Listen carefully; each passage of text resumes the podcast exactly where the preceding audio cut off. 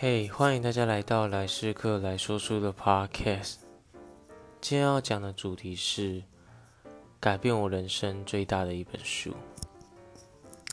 这本书大家应该也都蛮不陌生的，就是罗伯特清崎的《富爸爸穷爸爸》。然后在这本书中，作者讲述他的两个爸爸，一个富爸爸，一个穷爸爸。穷爸爸是他的亲生父亲，有非常高的学历和一份很好的工作，而他的富爸爸是他朋友麦克的爸爸，是一位商人。而我在这本书中，我学到了三个观念，我觉得蛮好。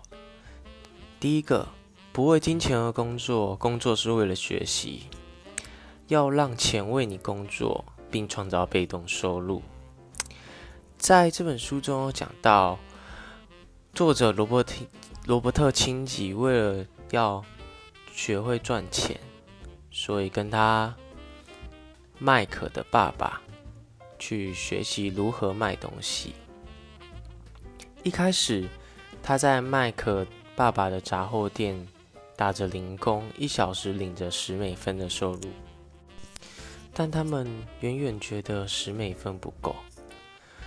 所以，作者罗伯特清崎就跟他的朋友麦克，利用杂货店中不要的书籍，在他家里地下室没有在用的仓库开了一间小型的图书馆，一天只要收五美分。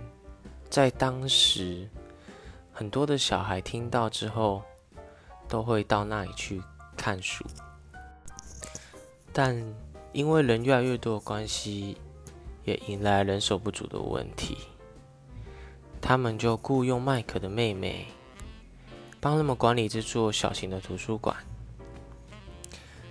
那个夏天，让他们知道了什么叫让钱为你工作和创造被动收入。然后再来，这本书要讲的第二个观念是买入资产。减少负债。这本书对资产跟负债的定义是：资产是能够你买入可以持续为你带来收入的，这个叫资产；但你买入会让你的钱持续往外流的，那个就称为负债。我简单讲一个例子：如果你买一个房子是为了出租，而你每个月的租金可以超过你的房贷，那这个就是一个资产。但如果你买的房子只为了自住，你要付房贷、水电、额外的装潢费，那个就是属于负债。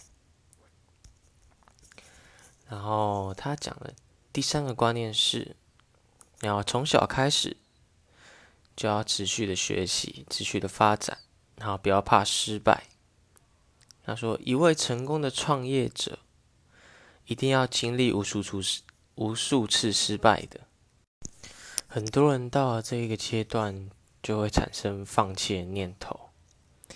但是，包括这本书的作者罗伯特清崎也是一样，他也曾经有过破产，但他为什么能够东山再起呢？因为他有对金钱有很好的掌控力跟观念。还有美国的总统川普，他也曾破破产过。但他们对金钱的观念让他们又东山再起，所以我觉得，如果你想要现在就为自己带来有好的金钱观的话，那这本书我觉得要推荐给你们，《富爸爸穷爸爸》。好，那今天的节目就到这里，谢谢大家的收听。然后有兴趣的朋友可以搜寻我的网站。Jdkdio 三八点 com，那下期再见。